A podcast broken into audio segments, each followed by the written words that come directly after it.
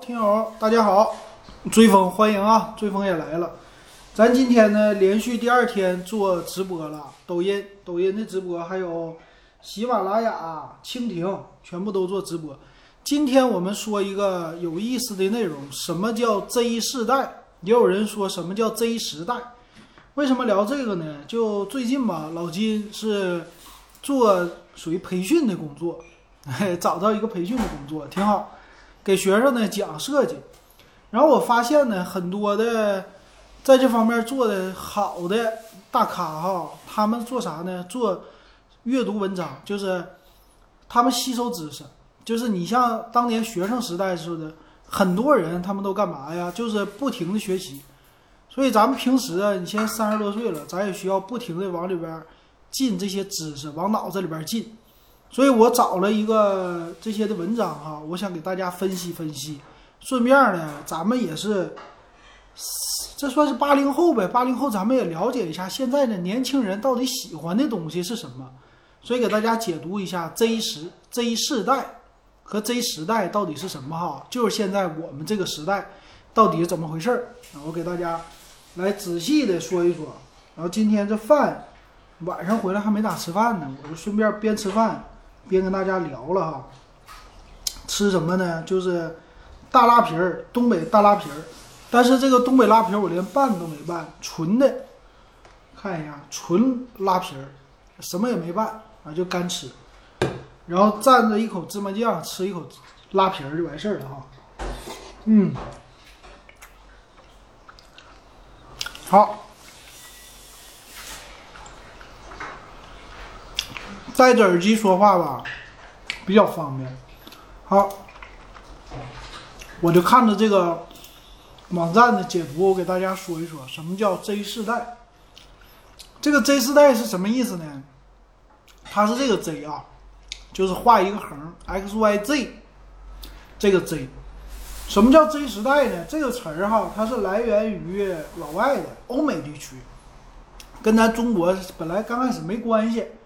它特指的呢是九五后，嗯，就是九五到零五，也有人说呢是九五到啊零九，就是九五到一零吧，反正是九五后这帮人，这帮人呢叫 Z 世代。那怎么叫 Z 世代呢？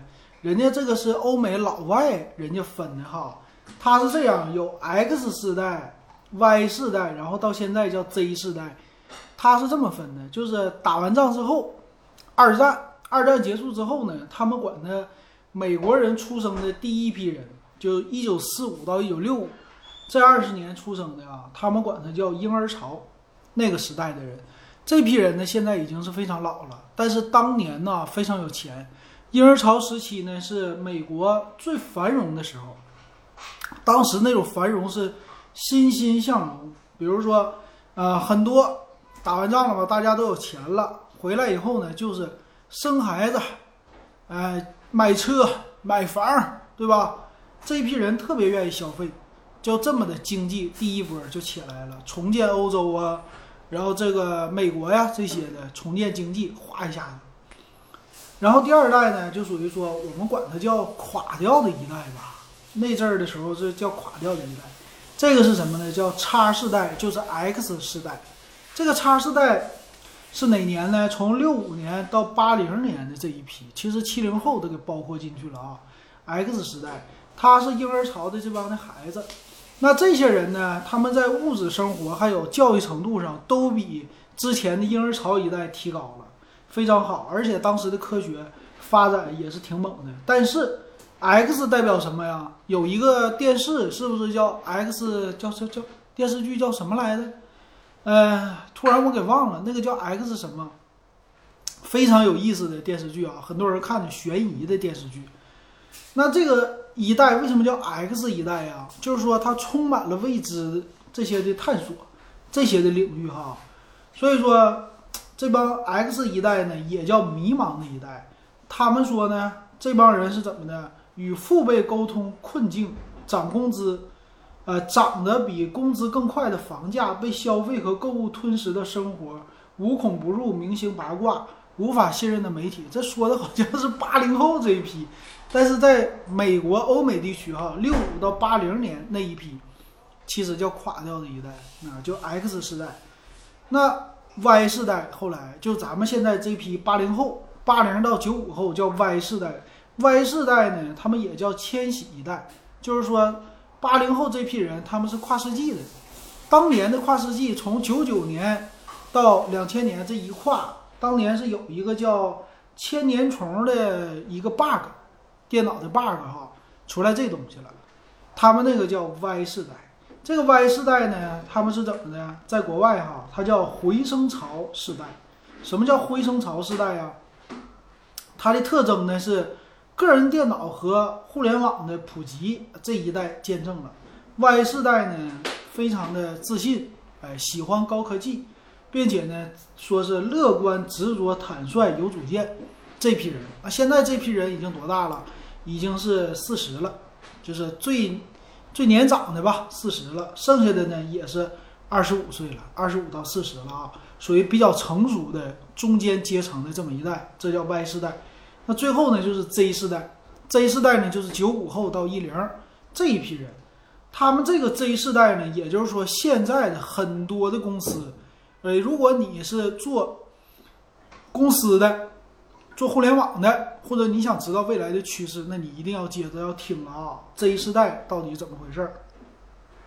首先来说呢，Z 世代这批人呢，从出生开始就是互联网的经济、互联网的世界，他们从出生开始就是接触电脑、接触上网，所以他们也可以说呢，尤其是零零后，就是在网络社会成长起来的，直接在网络时代成长起来的这批人哈，这叫 Z 世代。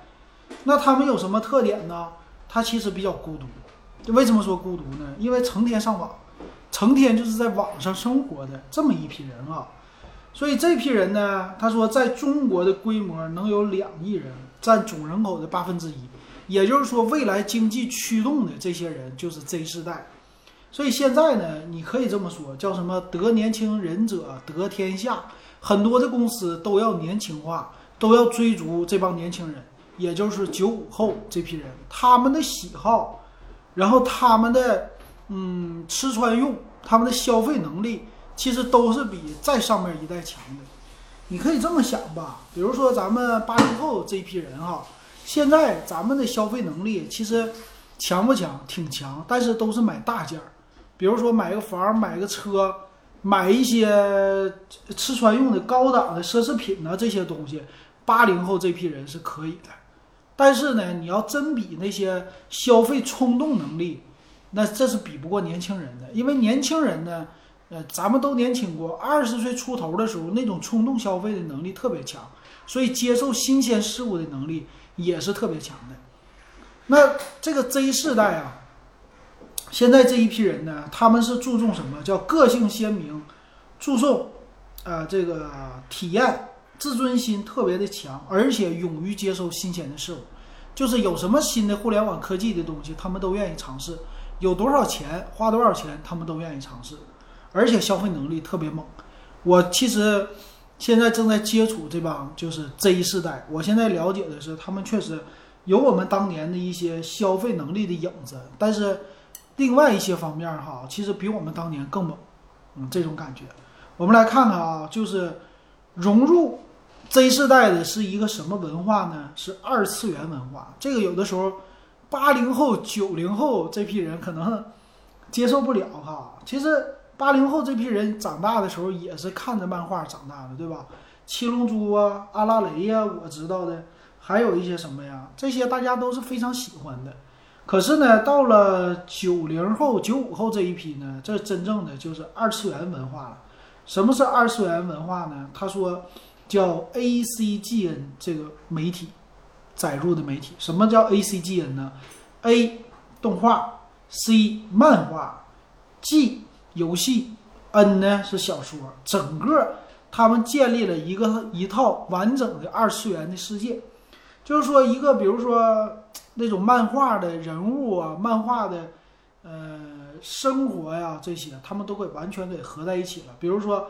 这个二次元世界呢，除了依托的动画片之外，它有自己的独立世界的存在，漫画、游戏、周边啊，还有这个同人的小说这些东西领域啊，都合在一起的。所以这么呢是一个叫二次元的文化哈。其实我们作为八零后，当年也是有 cosplay 存在的，对吧？当年也是 cos 一些人物的，在国外啊。但是现在呢，没有说就这么敢穿，对吧？你要说九零后、零零后这一批人 cosplay 这人物啊什么的，直接就穿着这衣服就出去了。这一点上，之前的一批八零后已经是比不上了。咱没有人说你八零后，你给我穿个汉服，你出去走一走，或者说你穿一个什么那个呃什么贝吉塔、孙悟空，你穿他们的衣服，然后整个那个头型，超级赛亚人的头型，然后你出去走一圈去，是吧？现在没有人，八零后没有人敢这么玩哈，这一点上挺那啥的，嗯。对，OK，那我们来看一看啊，这个二次元文化到底是什么？他说呢，二次元文化呀，它的意义呢是比较的猛啊。它现在除了动画、漫画、游戏、小说之外呢，它其实还包括了周边的，比如手办呐、音乐、cosplay 啊、同人呐这些的，已经创造了一个这种形式了，合在一起了。那这个文化呢，最早的时候是在八十年代从日本兴起的。当时日本呢，在八十年代底的时候刚刚进入中国，也就是对这批对这批的八零后产生影响的，什么铁臂阿童木啊。当 当年说到这个铁臂阿童木，说是卡西欧赠送给咱们的，是吧？卡西欧家的人物的 IP 人物的形象介绍给中国的是这个啊。然后到后来的什么美少女战士、灌篮高手、奥特曼、名侦探柯南这些动画，慢慢的都席卷过来了。这是当年的第一批的二次元的文化，但是呢，也就是存在于漫画这个当中。那到了后来呢，慢慢的九零后、九五后接受的就是什么了啊？整个的在他们生活当中全是漫画的东西了，非常喜欢。其实我身边的九五后，我接触的他们也确实非常喜欢。啊，这个漫画，你看他们的桌面里边全是那些二次元小姐姐，这些漫画啊，整个就是不能说活在漫画当中啊，但是人物啊什么的这种感觉，就他们的心智，嗯，你感觉二十多岁了，怎么心智还这么卡哇伊呢？啊，但没办法，现在就是这样的了啊，有意思。那这个 Z 世代呢，他说有一个鲜明的特征，五大属属性，哪五大属性啊？首先，第一个叫崇尚高颜值，也就是说，现在啊，这批年轻人是一个看脸的时代。说到看脸呢，他们非常注重自己的外表，比如在外表，男生呢要帅，女生呢要可爱，啊，因为这是二次元的那些小卡通人物嘛，你会觉得他特别的完美这个造型，所以现在这批小孩儿呢也是追求的这种外表，也能看出来啊，所以他们在。护肤品呐，或者化妆啊，这些方面特别注重的。也就是说，现在有的叫什么白面书生啊，这个白脸儿不能叫白脸小生，白面书生吧，或者面粉那个面吧。现在的小孩呢，非常注重这个，就是男孩也得打扮，发型啊，修饰一下啊，小尖子脸呐，再加上抹一抹呀，啊，穿的呀特别的白，特别的嫩，男生女生都是嫩。哎，这个走在大街上，会显得特别的好看啊！其实我们有的时候有一点儿，哎呀，接受不了那种的啊，少女少女系呀，什么拟人化呀这些的。然后第二个呢，他们叫脑洞大开是常态。什么叫脑洞大开呀？就是想法特别的奇特。因为二次元文化呢，它讲究的是夸大化、戏剧化、动漫化的形式，这么来。所以这批。孩子们哈，他们是在互动啊、表情包什么的，可以接受更夸张的东西。哎，如果你是要是做产品的东西啊，比如说卖东西的，你这个产品设计的只要是有个性，你无论多夸张，他们都愿意花钱买。这个和当年的八零后啊，或者说九零年那一批啊，还是有点不一样的哈。咱们思想上之前还算是稍微传统一些的，对一些什么。什么大便造型、这造型、那造型那种东西，接受度啊，没有现在的这帮小孩这么厉害哈啊！其实我接受的不多。嗯，吃口饭。比如说，他们会创造很多的词，尤其是以 B 站为主啊，比如说叫开脑洞啊，里边有什么？同是九年义务教育，你为何这样突出？其实这些词儿有的我都不知道，还有新创造的一些词，零零后连九五后都不知道的一些词啊，都是简写的。当年九零后的火星文，现在呢已经不算什么事儿了。零零后呢已经创造了自己的文字出来了。然后第三种，他们是热衷于寻求理想的人设。什么叫理想人设呢？他追求我是谁，我想成为谁。他们会不断的尝试那些穿衣搭配的风格，或是呢，呃，消费不同的品牌的产品，然后体验不同的生活方式。所以这一批我感觉九五后呢，他们是敢想敢干的一批人。八零后啊，九零后啊，也是敢想，但是干起来的时候不是那么特别的带劲儿。但是九五后这一批人呢，想到什么马上就去做，他们真敢做，呃，也能干得出来。所以这时候还是年轻的时候比较的大胆哈。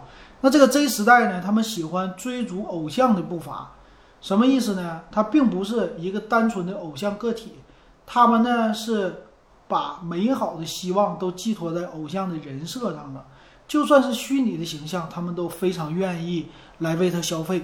也就是很多现在我们听说的叫厂商啊，有那种 IP 的形象，就是虚拟的人物的形象，他们在做。那做好了以后呢？为了这个 IP，很多的人都愿意花钱，知道吧？愿意花钱消费啊，这个是一一大的一个特色。再有一个呢，Z 世代啊，说是偶像经济消费的一个类型，他们举了一个例子。呃，这个偶像消费的类型呢，比如说购买偶像周边的一些 T 恤啊、写真集呀、代言的一些产品呐，这些东西，还愿意为网络文学来付费。或者买一些的会员啊，就是整整体的这些明星经济，已已经有我们当年的那些什么呃明星的唱歌的跳舞的，已经变成了虚拟的形象了。他们愿意为这个花钱哈，其实跟这个日本的文化非常的像。那第四点呢，特点鲜明的是同人志属性。什么叫同人志啊？是日语。什么意思呢？就是拥有相同志同道合的一批人，他们走在一起的啊，管这个叫志同道合的人叫同好，啊，这个词儿我其实听的也不是特别多。他们有一个圈子文化，就属于是这个二次元的一个圈子文化，干这个事儿的。然后第五点呢，他们喜欢叫社交需求特别的旺盛。为什么社交需求旺盛呢？因为他们都是独生子女。感觉到非常的孤独，借着这个二次元的文化，他们在一起经常的喜欢用社交的产品。其实社交产品一般人都喜欢用，但是九五后创造的其实这种的社交呢，也是确实是他们创造的。比如说弹幕的文化，虽然说这个弹幕文化来自于日本，是吧？但是呢，这个弹幕确实在中国现在已经接受度非常的强了。比如说这个。你跟别人在一起看视频的时候，这个弹幕一出来，其实你们俩在看电影的时候，两个人就已经在聊上了。这种的弹幕啊，就是属于社交了，社交的需求啊。除了评论这个片儿之外，两个人从呃论坛上啊，就相当于说把论坛呐和一些呃这些什么圈子呀，全部都给结合一起了，用了一个弹幕的形式。而且我感觉零零后啊、一零后他们的。发言的这种需求特别的旺盛。其实八零后再往上这一批，八零、七零、六零、五零，他们现在在网络上发言都是基于小圈子。我的感觉哈，比如说微信平台发点朋友圈就完事儿了。但你说现在看视频底下的评论的这些都是年轻人，年轻人特别敢说，但是有的时候就是说的都是一些呃不太好的话，键盘侠的这种话也是挺多的哈。比如说老金的这节目在蜻蜓。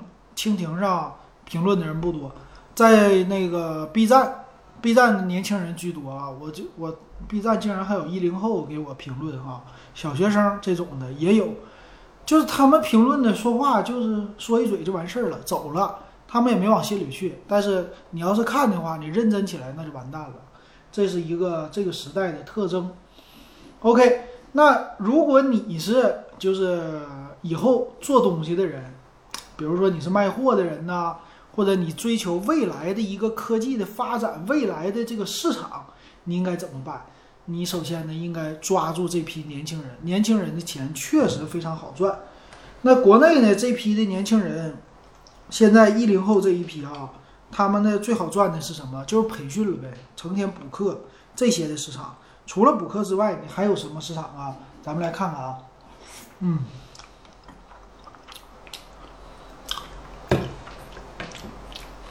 其实现在很多的大企业都为这批 Z 世代、九五后来服务了，很多的东西都是照着他们的胃口、照着他们的需求在做的。我们这批八零、七零的就跟着他们走啊，你知道吧？这就是跟着年轻人的消费在走。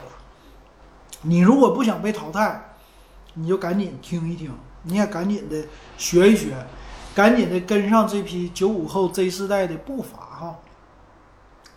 我们来读吧，这篇他说呀，现在你看啊，啊，在当前是云计算、大数据、AI、五 G 的这些技术，通过这些技术呢，让二次元的文化变得更加的多元化了。他们呢，衍生出了什么有声漫画。有声轻小说、广播剧、直播、电台等多种的领域，对于社交、娱乐、购物等行业呢，都在快速的发展，而且呢，在变化。变化的形式呢，也是非常的多样的。对于内容付费、直播打赏的形式呢，他们已经非常的接受了。所以你看啊，我们八零后这一批人，你愿意说以前在网上消费吗？网上尤其虚拟的东西、虚拟的财产，你愿意花钱买吗？虚拟的电子书、虚拟的有声小说这些平台的付费，你现在愿不愿意付费？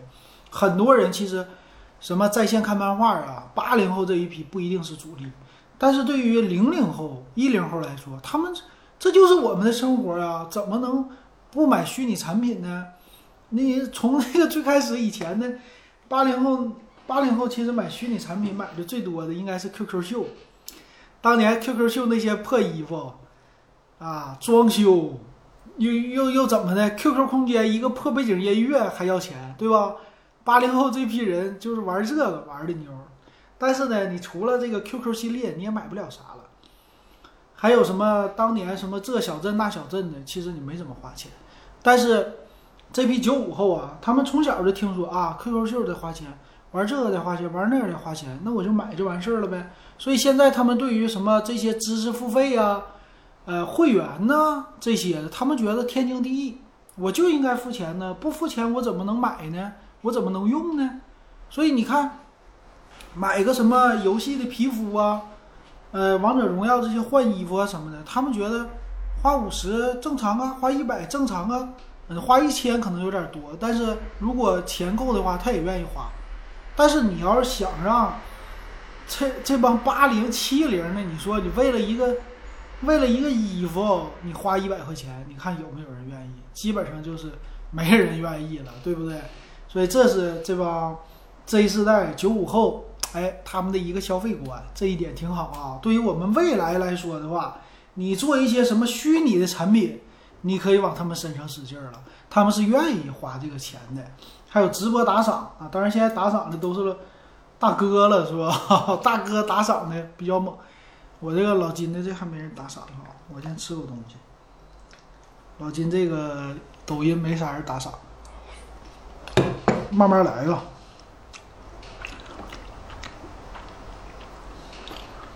嗯，抖音直播有啊，抖音现在老金一直直播着呢。是没声啊，还是啥呀？抖音直播就是电子数码点评的拼音首字母缩写哈。那抖音听友是能听见我说话的吧？我戴着耳机说话。好，啊，欢迎各位啊！完事儿咱们看看，接着说啊，这个 Z 世代，抖音没声没画面。那可能是我这个网络有问题吧？啊，卡呀！那那可能是这个抖音的网络有问题哈。我这个不行，我开手机的网试一试啊，看一看这回画面行不行？啊，这个抖音的问题啊，他就说网络卡顿呢，我不知道是不是我这个网络卡顿哈。行，没问题啊。那反正咱们抖音这边不行的话，咱们还有喜马拉雅、蜻蜓，没有问题。抖音我再试一试。呃，这妈呀，这家伙一切回四 G 网，这家伙人都跑没了我。行，不管了啊，咱们接着说。呃，Z 世代呢，他们现在已经说是慢慢的形成气候了，处于人生的黄金时期，对他们来说属于事业的上升期。这个上升期是一个好事儿，上升的时候呢，他就愿意花钱。所以以后什么买房子主力啊，首先得想到的就是零九五后、零零后他们喜欢什么样的房子，他们喜欢什么样的车。你现在很多的车都已经为了他们来做了，对吧？这些汽车呀，呃，样子啊要年轻、个性化，价格还不能贵，因为现在咱也没那么多钱呢。完事配置呢还得高，哎，一点一点给它补足。然后他慢慢的可以接受什么两厢车的什么 Type R 啊，是不是？就是那些的，嗯，怎么说？那叫领克零三的那种，为了个性化的开起来特别的快呀，那种东西他们特别的喜欢，是不是？好，那这个 Z 世代呢，我们再来看看啊，说这个 Z 世代的生活方式与喜好颇有些离经叛道，不少人甚至认为他们。无心工作，只爱享乐。这个事儿最近我有点儿、有点儿、有点儿这个想法哈。他比较喜欢就是填鸭式教育吗？其实自己也有这个方式哈，但是感觉他们还是喜欢填鸭式的。恰恰是因为个性的张扬与对新鲜事物的向往，让 Z 世代喜欢音乐，可以尽情去参加各种音乐节。钟情艺术创作的人呢，可以选择潜力十足的文创内容行业，哪怕爱打游戏，也在某一天能够成为电竞高手，或是做出一款爆射爆爆款的游戏。所以，对于 Z 世代来说呢，他们的人生是不设限的，能够找到各种各样多元化、多角度的一个发展的空间。那 Z 世代认为自己呢是，呃，怎么说？认为自己是一个独立的个体。对于别人来说呢，Z 世代就是别人眼中的后浪。他们呢，确实拥有非常多的这么一个消费能力吧。啊，这些。好，这篇文章我给读完了啊。回头咱们再读一下另外的一篇文章。首先这一篇文章呢，咱们呃知道了什么是 Z 世代，就是九五后、零零后啊这批人呢，他们喜欢干嘛呢？彰显个性、独立的个性，因为。这两天老金哈听那个节目，就是，呃，这个叫什么节目啊？哎，这回能看见了啊，能看见视频了啊，可能这是网速的关系啊，这个抖音能看着。其实这一批人呢，最近啊，阿里巴巴他们家出了一个叫优看大会的，是阿里巴巴自己家解读的，解读的这个节目哈。他们就提到了 Z 时代，现在的这个时代就是 Z 时代，所以这个词儿用的特别的多。阿里呢，他们现在就是围绕着这帮 Z 世代，哎，咱们这么说吧，九五后这批人啊，围绕着他们在做很多的事儿。所以你要是做生意什么的，对于这批后浪的人呐，你一定要了解的特别的清晰才可以啊，是这样的哈。好，那老金呢，再给大家读一篇别的吧。比如说这个 B 站，B 站的这个事儿哈，说是 B 站隐秘的角落，叛逃二次元和想破开的圈儿。我看一看哈，其实零零后、九五后，我感觉九五后这一批吧，我可能也就说到这儿吧，后边说的不太多了。我感觉零零后这一批人吧，他们对于直播的文化呀，还有。呃，尤其是一零后、零零后，现在还不是特别那啥。一零后这一批，可能对于未来的直播，应该是特别特别的觉得很正常了。就是说，你现在的这些直播呀，他们也就十岁，在他们的印象当中，这个世界开始的时候就全都是直播，他们也习惯性的看直播了。那对于未来这些电视的这个行业啊，可能不太好，他直接就是。在手机上看直播了，这帮孩子对于短视频呢、小视频呢接受度太好了，天天呢可以不停的刷。那未来这方面怎么发展呢？有的人说，嗯，短视频呢，或者说自媒体的这个时代是不是要快完事儿了？但是可能刚刚开始，直播的这个事儿也可能刚刚开始。很多人将来都会上这个直播的行业吧？我是觉得可能是这样啊，慢慢的了解。然后这世代呢，就说到这儿吧，说了半个点儿了，我感觉，呃，还是要再学习。老金这个还在学习啊。那这个九五后这一批人呢，他们的消费主力啊，由之前的解决最基本的吃穿，到现在呢，开始慢慢解决用的问题了，而且是。个性化的问题，他们对于一些新的东西的接受能力啊，啊，咱们刚才说了，特别的强，所以他们的消费的行为和别人也有很大的不同。你要是了解好这批九五后啊，你就可以怎么说呢？了解了他们的心，然后往他们的身上啊使力气，这样你做的产品呢就会越来越好了。啊。我看看吧，还有没有这方面的文章？我这些文章都是在“人人都是产品经理”这么一个网站，他们会有很多的解读，而且每一天吧都有很多的内容会出来。咱们没事要是看这个啊，哎，感谢 Sir 打赏啊，樱花送出的樱花，感谢。呃，其实你要是把这一批的人呢。给他们抓住的话，你理解透的话，你以后做产品就方便了。我是这么觉得的哈。那比如说最近你要是坐电梯的话，看广告，你有没有看过 B 站的广告？B 站呢，他们家原来是粉色的特色，现在呢变成了蓝色。打广告的时候，为什么是蓝色？B 站就是它由最开始的二次元的文化。开始要面向于知识领域的发展了。未来的 B 站呢，可能是学习的最好的一个平台嘛。现在也有人这么说，所以说感谢事儿的打赏，感谢。所以说呀，B 站这个平台可能说，哎，能改变？你觉得能改变未来一零后的学习方式吗？就是你们家孩子补课，从今年开始，以后上什么大班、中班的课呀，直播的更多了。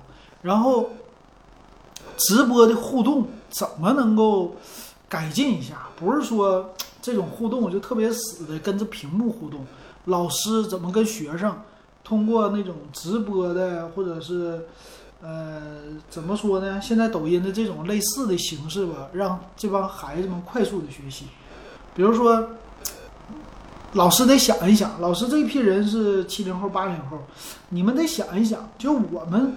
给孩子教东西，填鸭式的还是那种上一节课四十五分钟，还是这么的上课呢？还是说以后来短视频的形式，一节课一个知识点，咱们就讲一大堆小东西，看小视频，一个小视频最多一分钟，然后把他的这个注意力集中力啊，呃，给他吸引过来。其实小视频也能吸引别人的注意力，虽然说只有一分钟，但是你看小视频，他们刷起来得刷多长时间呢？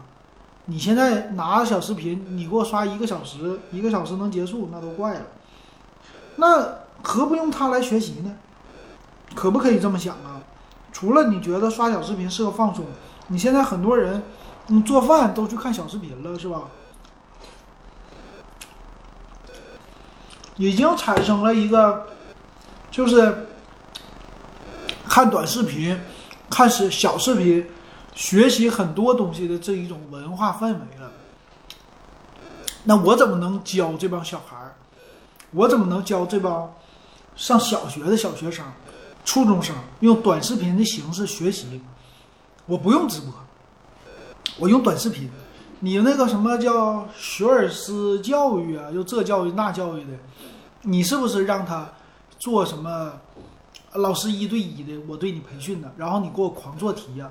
那这种形式孩子们不接受了，未来的形式呢？我让他，我就是录一段小视频，这个题刷刷刷，我就告诉你怎么做了。完事儿呢，你就刷，刷完了以后这题，哎，你就知道了。完事儿你去，老师告诉你，哎，你去做几道题，你用我的方法，你看行不行？他一看，哎，可以，就这么的，你就怎么样再用这种小视频的短视频的形式让他分享出来。比如说他得到的快乐，我。学会了奥数，或者我学会了呃乘法口诀，学完了以后，今天交作业不是说再是拿一张纸，然后老师给你判作业了，不是这样了。以后小学生是不是可以？哎，你完事儿了，给我发一条小视频，啊，这个就是你的成就感。发一条抖音，发完了以后，老师去看你的抖音，看你抖音这小视频，一看十五秒做完了，老师给你点个赞。完事，你班同学都给你点赞。你班同学如果是五十个，这帮小孩啪啪啪给你点赞，看谁的赞最多。等一下啊，这边又判定我是什么那啥了。我得回条信息，喜马拉雅，它这个判定挺有意思，一直说话没人跟我互动，它就判定我是挂播，是吧？你可以这么的，就是，呃，我写了一个作业，今天的作业我有一个自驱力。什么叫自驱力？你不用老师说追着我写作业，我不用，我自己写，写完了以后我要得到同学们的赞，同学们给我点赞呐，就这样的。我就把我的今天的字写的工工整整的，拍一段小视频发在我们同学群里，发在我们班级群里。进了以后，我们的这些小学生们都看我的作业，看完了以后呢，纷纷给我点赞。我有七十二个赞，或者一百个赞，两百个赞，还有人分享我的东西，让他有这种喜悦感。有了这种喜悦感以后，他就更想写好字了，对不对？更想把自己的这个。学习的东西做好了，就这样的是有一个自驱力，通过短视频的形式给它做出来。你们觉得怎么样？我这个纯粹是自己看完了这篇文章以后，我自己瞎想的哈。但我感觉这么想的话，肯定不一定是要发抖音，因为孩子们天天看抖音，对，用手机，这老师肯定不愿意。但有没有在学校里边有这种形式？其实我们当年有啊，我们当年的形式不是小红花吗？八零后啊。在墙上贴那个小红花，你今天干的好了，你今天打扫卫生了，老师给你贴一朵小红花，你就上墙了。但是这个呢，只给谁看到了？就只给我们班级同学看到了。我们学校的老师看到了吗？我们校长看到了吗？没看到。那我做这种视频形式的是这帮学生可以接受的，而且是可以被父母，可以被啊其他的同学。呃，其他的学校，甚至别的学校的其他，呃，其他城市的这帮同龄的孩子们看到我写的作业都好，增强他的自信心。你们觉得这样的形式好不好？这样的话，你就不用天天的追着你们家孩子，你给我写作业，写作业，写作业，而是呢，孩子，你今天这个作业写得好，我们发一条抖音，让别人给你点赞，你觉得怎么样？他立马就想，哎，这这不错，我一定要写好。让别人给我点赞，然后错题呢，我错的少一点，我多做啊，做的好一点，我别错题，检查好了，这样的话我就站起来了，好像还有一种排名的形式，哎，这种自己的驱动，要是能把这个做出来，我觉得这就上道了，呃，这就是抓住他们的心了，这样的一个学习应该挺好。那有没有可能未来的学校就不是四十五分钟上课了？未来学校就是？五分钟、十分钟或者二十分钟一堂课上完了以后，大家开始发视频，各种小视频的发，发个五六分钟完事儿，等完赞了以后，下一节课接着上，啊，这个挺有意思，我觉得这方式挺好啊，大家可以试一试。嗯，直播的形式，老师这种直播也是啊，就是学生给老师点赞，老师也是那啥，老师也得到一些鼓励，这种就是双向的，互相的鼓励。哎，这样的形式我觉得挺好，大家可以试一试啊，说不定，说不定以后这玩意儿就变成正常的事儿了，有有可能啊，就十年吧，说不定十年以后，老金的今天晚上瞎聊的这个事儿就成真了，有可能成真了啊！Z 世代我是非常看好这批这批孩子们的，然后针对这帮 Z 世代开发的饮料啊，也是那啥的。也是很奇葩的。今天这个饮料，芬达新推出了玻璃水芬达，你没听说过吧？老刘来了啊！抖音老刘来了，我先给老刘回复一下啊。老刘说：“为什么闲鱼上很多二手小米手机声明不能恢复出厂设置？”这个我也不知道啊。不能恢复出厂设置的原因，有可能是这批机器它原来是什么群控的那种类似的机器吧。小米很多的那种便宜机器啊，其实不是个人买，机构、机构或者公司买，买完了以后刷东西用的。它要是不能恢复出厂的话，应该是它要登录某些账号来使用的，但是具体我不太懂了啊，这个确实我还真没有太接触过。嗯，这样的机器呢有问题吧？就是刷机啊什么的，展示机应该不是会大批量的这种展示，展示机要开账号吗？我觉得不是太太需要，肯定是在某一个。某一个方面，他们要用到这些账号的，或者说这个账号密码都没了，他们就一次性的了。这个不好说他们是干啥，暂时不知道。然后刚才说到哪去了？嗯，这帮卖可乐的厂商，你看啊，可口可乐新推出里边加咖啡的可乐，你喝了没？然后芬达。芬达有西瓜味儿，这是可以的；有什么水蜜桃味儿，这都行；有荔枝味儿都行，纯味儿。但是最近呢，我今天我那同事他喝了个什么味儿？玻璃水的混合味儿。芬达是玻璃水的颜色，玻璃水是蓝色吧？它那个瓶是蓝的，而且是那种就是青色的，并不是纯蓝啊，青色的。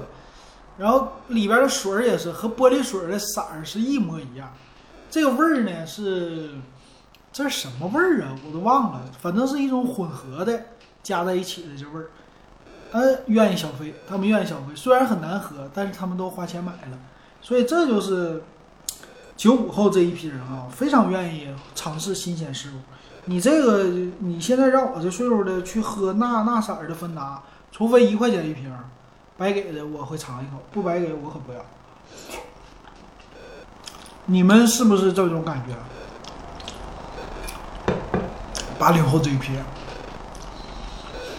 好吧。直播四十多分钟了，最后我就把说点咱们回回来专业的这事儿哈，关于点评手机的这些事儿。昨天呢，新发布了两款手机，一个是呢拯救者。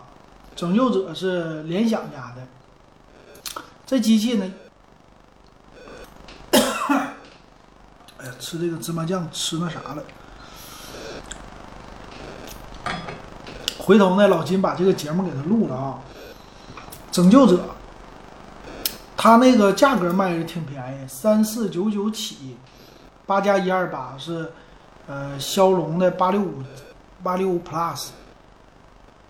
然后这次的外观呢，他们家还算是比较有就是新鲜感的一个造型吧。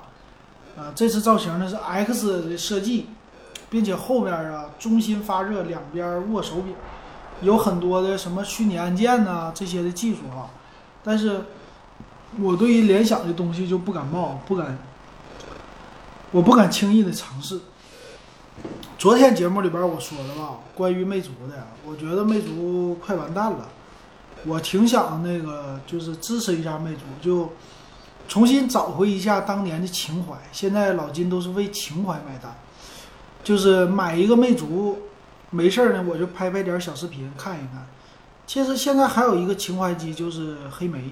黑莓其实你要闲着没事儿拍点小视频也挺好的，就这种怀旧感的机器满满的。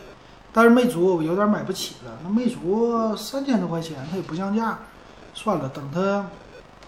有一有一天它不行了清仓的时候，买一个收藏吧。反正这次的魅族十七还算是值得收藏的末代机型吧。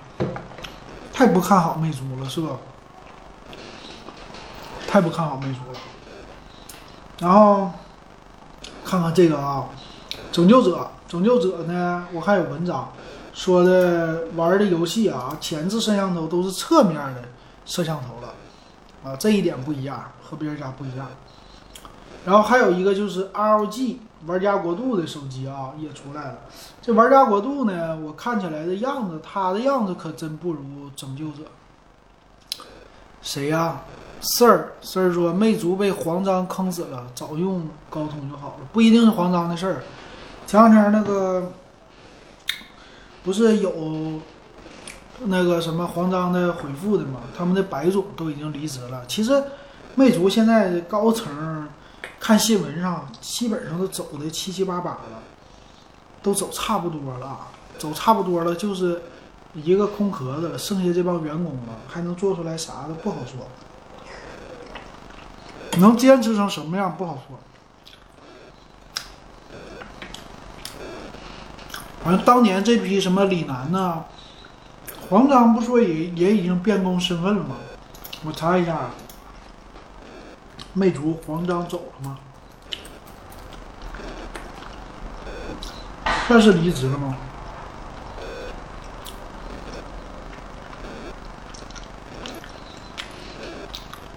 反正我感觉这个魅族十七，他他们也不敢降价了，也就这样了，半死不拉活了。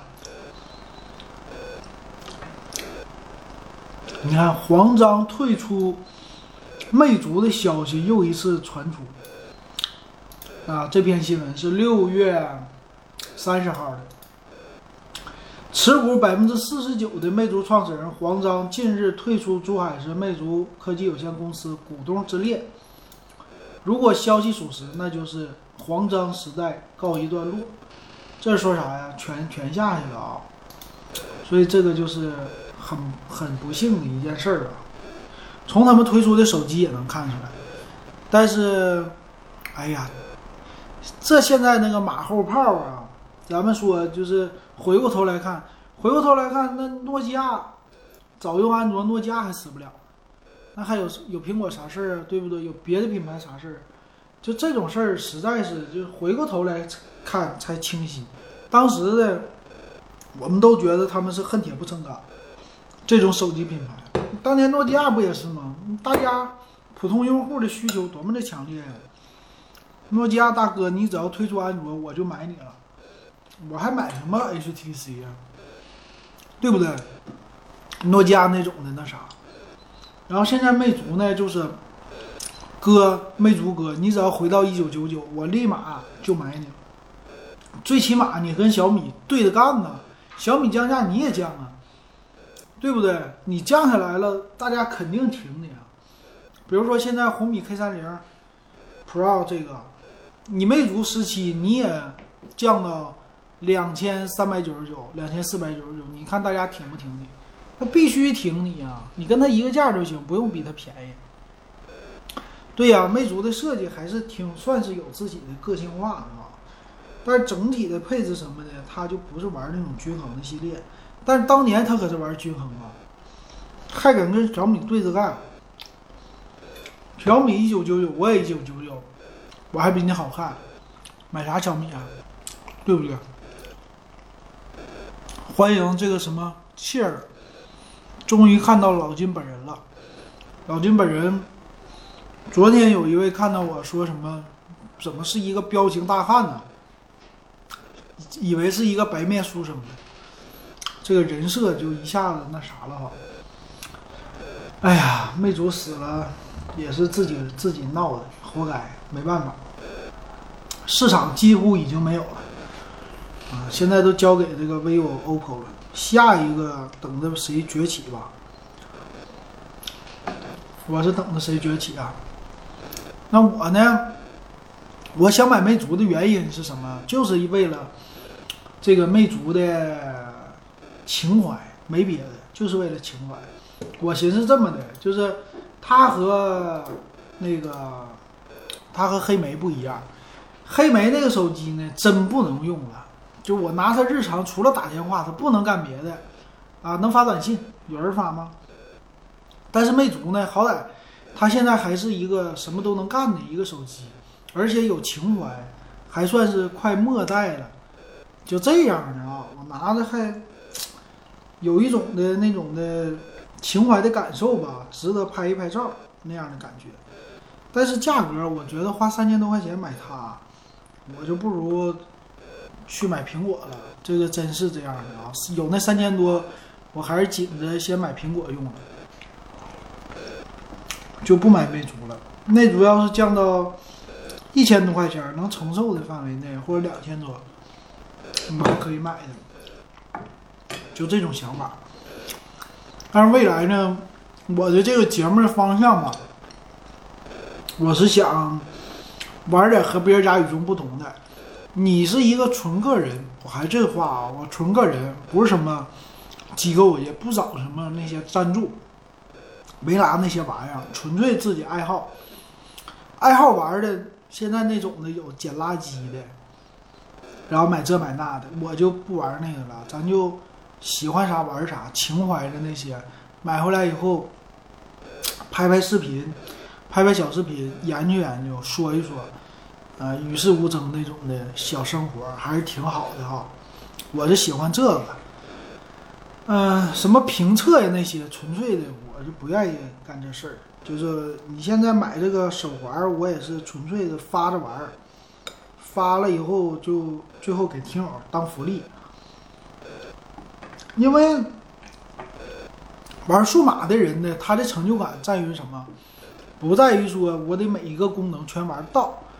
我也不在于说每一个的这个什么评测那种的评的特别的那啥，特别的细，或者说我得什么当什么大咖，不是为了这个。真正喜欢玩数码的人，就是用这个设备翻来覆去的玩，玩它的功能，玩完了以后某一个功能为这个功能而陶醉，就喜欢这个，然后就一直把玩，就那种的哈。那个有玩什么的核桃的。有玩这玩那，天天搓核桃有意思吗？你你觉得你现在有没有咱们这个听友也好，然后这个看直播的也好，你天天玩核桃的人，你天天搓那个那个那个手链，那个叫什么玩意儿？你搓那个有啥意思？你搓那个的意思就是和我玩手机的意思是一样的，我就玩了，我就觉得有意思。你搓这个核桃也是，你就觉得有意思，就是这样的啊。大家有一个自己的小兴趣儿。就可以了。以后呢，我拍这个视频，我也是为了这个目的。我买了一个，我不会买贵的东西。你说搞一个手机啊什么的，哎，你有人给我建议了，说你搞厂家的那个手机呗，厂家给你，给你一个，你还不要钱。然后那能咋的？你不得替他说好话呀？天下哪有免费的午餐？那你不就被别人拴着走了吗？你都这岁数了，你还老被别人拴着走，还不给钱，关键不给钱，对不对？真给钱了，你就拿它当一个工作做了，就不是自己的玩儿的那种。玩儿是为了放松，工作那个就累了。你看那帮主播做视频的，嗯，把一个号做起来了，那后边都是有团队跟着的，一个人你靠一个人慢慢做。那老累了，团队一跟上了，你看主播在 B 站上立马开小号，有一些东西只能在大号上发小，有一些东西只能在小号上发，对吧？好，我们看看那个事儿，他说的啊，抖音上感觉安卓超过三千就不值了，毕竟苹果一二八才四千五。安卓一年后玩游戏就掉帧，掉价太快。我买的安卓三个月六幺八掉价一千。对，我其实我挺喜欢苹果的十一的，为啥？苹果十一能双卡双待，就这一个功能就挺好的。最近其实苹果也有点慢了，我的 iPhone 七 P 已经就是有的时候切换切了。切了抖音啊，不是切了抖音，切了微信卡死。然后你等一会儿，它反应确实有点慢了哈。不知道官方又一是不是又开始搞事儿了啊？这可能也是为了让大家换手机。我暂时是不会考虑什么 iPhone SE 的，iPhone SE 也不适合我，没有双卡，没啥可玩的，那种情怀别人玩的。我我这下一步的目标，我这么想。把这个手环拍卖，看看第一次拍卖怎么样？是剩边剩下还有俩群的嘛？微信的一群，微信的二群。昨天说错了，说成 Q 群了。微信的一二群呢，我还得整两个小设备回馈一下子。这小设备呢，玩啥呢？已经玩过手环了，我就得玩点别的花样了，比如说耳机子呀，啊，或者是一些小的产品，或者说手表啊这类的，最好是两三百块钱之内的可以玩儿，还有点花样，还有点儿呢，就是大家想得到的这么一个东西。你不能我买一个那种的便宜耳机子，七八十块钱的。大家都不想得到，那拍起来也没啥意思了，所以我得慢慢找哈。你像这个小米手环，还算是有一些人刚出来的时候还在抢购呢，还算是比较愿意得到的东西。我整了玩完以后，大家还是认为有话题的。那至于这个抖音蹭热热点，这个我没想到它会蹭上，我这个也是不打算蹭这些热点哈。手机这类产品，我暂时不会玩。不会买，但我今天有个想法，我就没事骑电动车听别人节目，我就在想，我说玩儿除了其实玩电子设备之外，咱还可以玩汽车。我真挺喜欢车的，很多人喜欢车。我说玩车，我的这个你说人设也好，还是性格也好，我就不喜欢玩贵的，我就想花少点的钱玩多的东西。虽然说都便宜货，但是呢玩的有意思。就咱们说，有的时候有人说穷游比那个富游有意思。你跟着什么团儿，你天天去购物，有的人觉得这样有意思。但是我呢，就觉得你自己开发那些穷游的景点儿啊，有意思。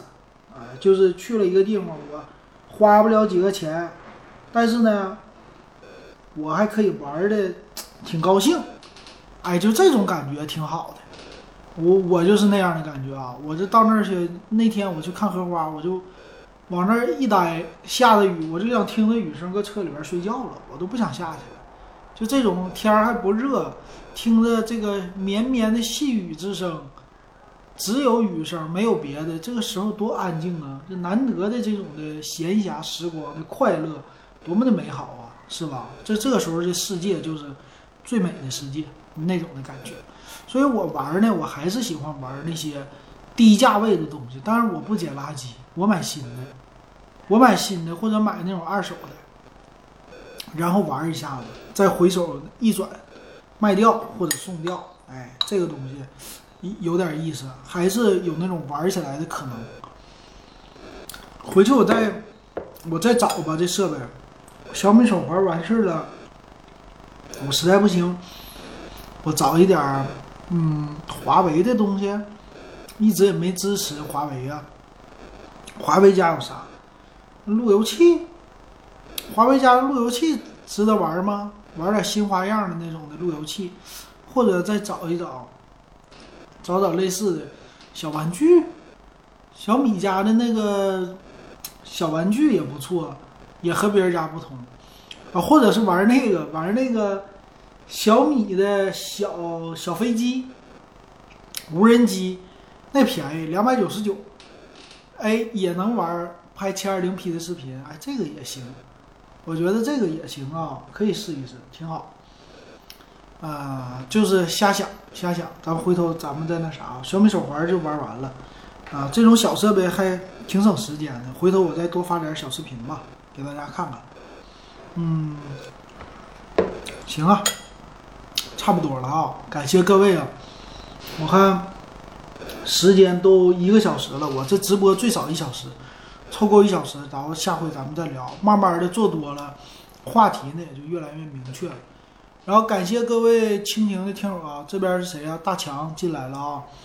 大强也是，现在大强你的粉丝数一点七万呢，做的挺好的啊，比我这个强啊！哈哈。大强现在，呃，视频更新的抖音上越来越正能量了，更新的都很好，挺有意思的，这个拍的挺好，坚坚持住啊！这个是按照年为单位的，你这个拍一年以上，这个说不定就十万粉丝了，十万粉丝慢慢的你就继续做这些视频类的东西，然后将来别人肯定是。你拿出去，拿这个十万粉丝跟别人说，我这个再拍婚纱，再拍那个什么婚纱摄影啊啥的，这个风格啊，我能给你找到更好的，并且我在我抖音上给你宣传宣传。那最主要的是，原来我给你拍一场，你给五百，现在你得给一千了。为啥？因为我是一个拥有十万粉丝或者二十万粉丝的抖音大 V，我来给你拍，你信不信我？是不是？这有一个别人的背书，抖音的背书在这儿的，所以这也是一个好事儿哈，对吧？所以继续持续的更新啊，持续更新它。至少一年持续输出，当然你那个花样你可以变一变。我觉得你的这个那个录音的那录音的人是谁啊？录音的那个女的，我以以前我都觉得你是搁哪儿扒下来的这个音频，但是现在好像专门好像有人给你录啊那种感觉，这合作的不错哈。我估计大强背后也有一个团队呀，是吧？不是自己在弄吧？不错啊，整的挺好。加油加油，咱彼此鼓励啊！我这也是报了一个，慢慢在追你了，行吧？今天咱们的节目就说到这儿吧，回头我再录一个拯救者的小小视频段子去。今天呢，咱们抖音也好，还有音频的直播就到这儿了啊！感谢大家的支持，感谢大家的收听，还有感谢大家的观看，咱们就到这儿了。我把这个视频的直播，先把音频的直播都给它关掉。